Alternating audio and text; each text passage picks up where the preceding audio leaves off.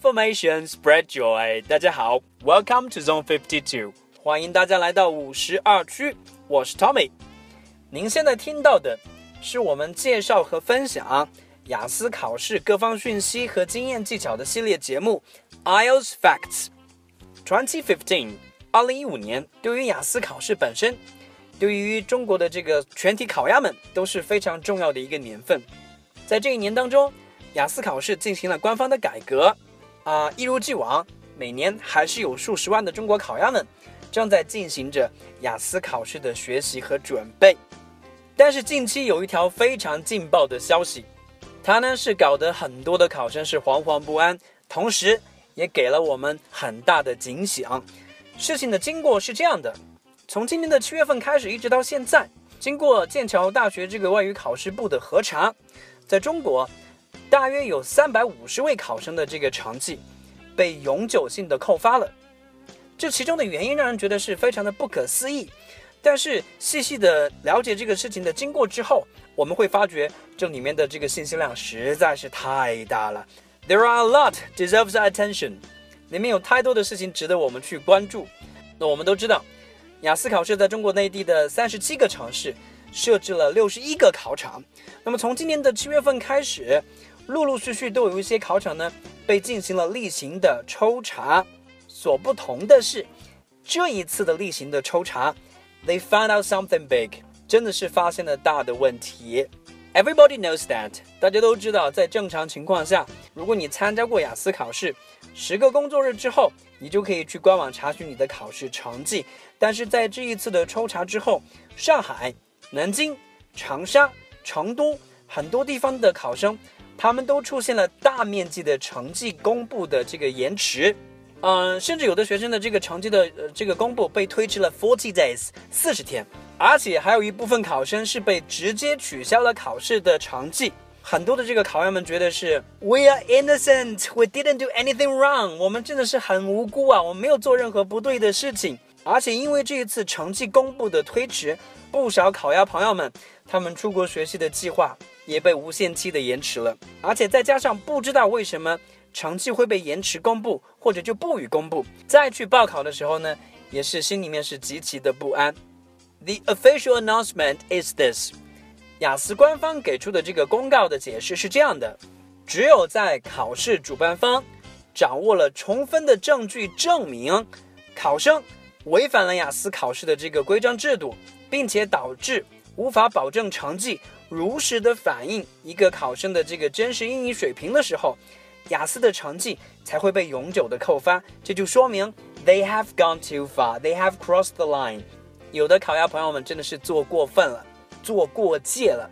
每一次我们一提到作弊，大部分的考生朋友们想到的第一个就是在考场查阅东西，在考场的这个当场的过程当中去抄袭别人的这个呃试题，这样被当场抓住。才算作是作弊，但是很多人都忽略了这样的一个概念，在西方的教育体制之内，如果你的内容出现了雷同，有抄袭的嫌疑，这样也仍然是算作 you are cheating，你是在作弊。让人觉得遗憾的是啊，不只是 IELTS test，在中国举行的 SAT 考试，在中国举行的托福考试，同样也是经常出现作弊的这个问题。当我们尝试把所有的这些现象和问题放到一起的时候，一个最大的问题就出现了：学员们，或者说年纪比较小的考鸭朋友们的家长们，大家都太过于急功近利。其实语言学习是没有捷径的，提高能力才是最关键的部分。But not everyone obey this principle，也不是每一个人都会去遵守这样的一个基本的简单的原则。就像部分的培训机构。一味的去跟考生去宣讲如何在几天之内快速的提高考试分数。如果大家去网上去淘宝上去找一下，you can easily find adverts like this，大家可以很容易的找到类似的广告。雅思备考基金、考试圣经、专业代考、枪手等等，这样的广告实在是太多太多，大家都想去找到一个捷径。比如说背基金也好，找人代考也好，作弊也好，刚好就是这些东西。They ruin your plan to study overseas。他们会毁掉你出国学习的这个计划。更重要的是，即便你通过这样的捷径的方式拿到了一个呃所谓的一个高分吧，你出国之后也很可能会因为语言能力的不足，没有办法去适应国外的学习和生活。Actually, it increases your risk to study abroad. 它是增加了你出国学习和生活的这个风险。So lots of people would just ask, why we Chinese people always like to cheat, always like to take the shortcuts? 为什么我们中国人就那么喜欢作弊，那么喜欢走捷径？大家都听过这样的一句话：“洞房花烛夜，金榜题名时。”这是古代的文人们最得意的事情。 不过呢，金榜题名时相较而言，就比洞房花烛夜要来的困难的太多太多了。如果你想当官，如果你想高中，你就必须参加中国从隋朝就开始，一直进行到清朝的光绪年间。持续了一千三百多年的科举考试，所谓“十年寒窗无人间，一举成名天下知”的这个巨大的诱惑，很多的这个学子们，在“学而优则仕”的这个巨大的诱惑力面前，就看到了一条飞黄腾达的这个显贵之路。在这个过程当中，不是所有的人都会踏踏实实的，一步一个脚印的去好好的去读书去做学问。然后呢，经过正常的途径去高中状元。Whether this testing system is right or wrong，我们不去评论科举考试的这个制度是好还是坏，我们仅仅只是说，就是因为这个时候开始的科举考试，让中国人开始学会了去钻空子。古时候的人们应对考试有三大作弊的法宝：一，会买考官，走后门。Even though you are an idiot，哪怕你就是一个白痴。买通考官之后，你仍然可以高中。在唐朝的时候，唐玄宗的一个宠臣叫做杨国忠，他的儿子杨轩，很明显就是一个我们现在所知道的所谓的学渣。他要是去参加科举考试，大家都知道，肯定是考不上，绝对没戏。仗着自己的这个高官的官位，杨国忠一点都不担心。He found a way to get to the top。他是去威胁所有的考官。在他的这个逼迫之下，他的学渣儿子杨轩不但没有落榜，反而被定为上帝高中啊！这个是让人觉得非常无奈的事情。所以，我们看啊，这样的一种对待各种考试的文化，其实，在几千年前就已经开始了。除了会买考官，作弊的第二大法宝就是夹带经文，把各种可以去抄袭的东西呢，全部带在身上，然后呢，混到考场里面去。那么，为了防止这样的作弊现象的出现，the governments that they really tried lots of different measures, but none of them worked。当时的朝廷就尝试了无数的这个办法，没有一个是奏效的。在唐代的时候，科举考试就设立了兵卫，就是为了阻止大家去带东西进去抄袭。可是大家还是带得进去。宋朝的时候，考试呢是在贡院之内进行的。那么，公园之内考生之间是相互隔开的，就在一个个的小的隔间之内去考试。这个隔间被称作号舍。那么，学生不可以喧哗，不可以离场，就是为了去防止他们去传卷或者传话。可是呢，各种各样的办法之下，我们那时的考生们仍然有办法夹带各式各样的经文进去，去抄，去作弊。如果你觉得这些作弊的方法都不是足够的高超的话，they still have another way。最终极的这个作弊呢，就是请人代考。现如今，我们把这个代考的人呢叫做枪手。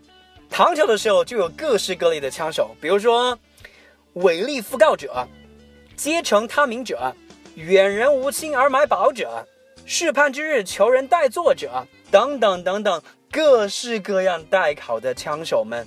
请人代考这个现象，在历朝历代的这个科举的时候都颇为常见。It never stopped. 它从来没有停止过。History is never new，历史从来不是新的。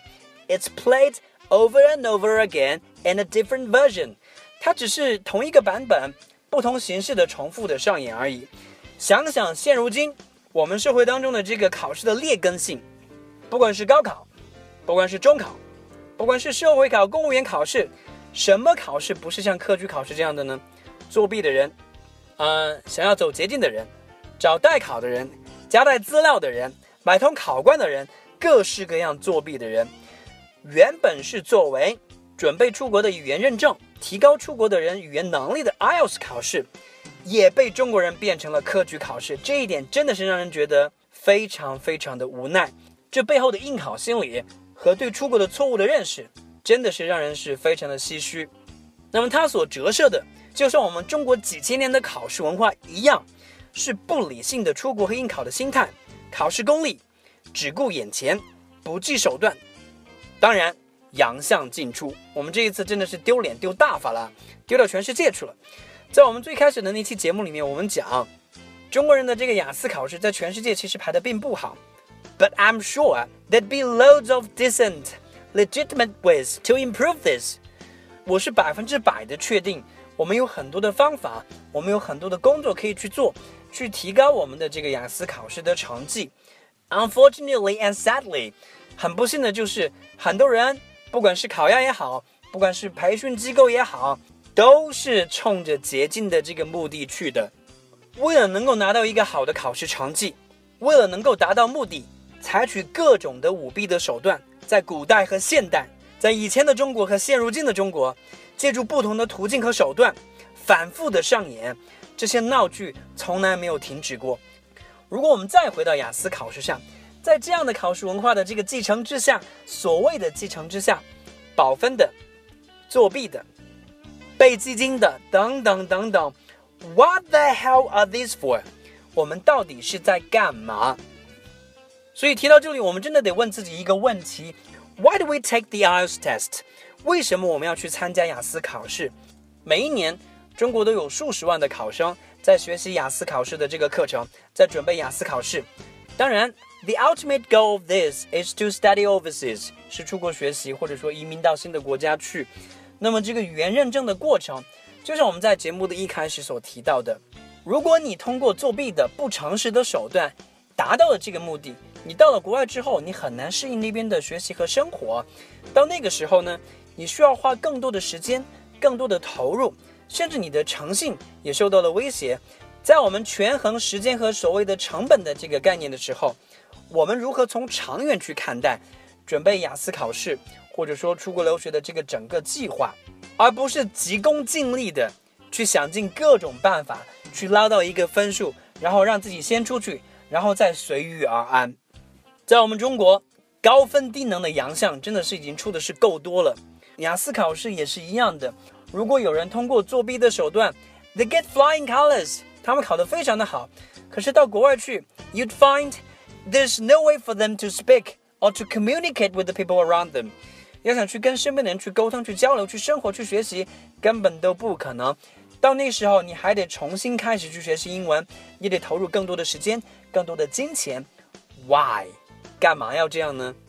而且呢，我们还不得不说一下，那些低龄考研的父母们，他们不成熟的心态，真的是应该检讨一下。为了送小孩子出去，为了省一点点培训和学习的这个时间和费用，就想尽各种办法。To take the wrong detour，去走一些不该走的所谓的捷径，这个到最后其实呢，都是去害了自己的小孩儿。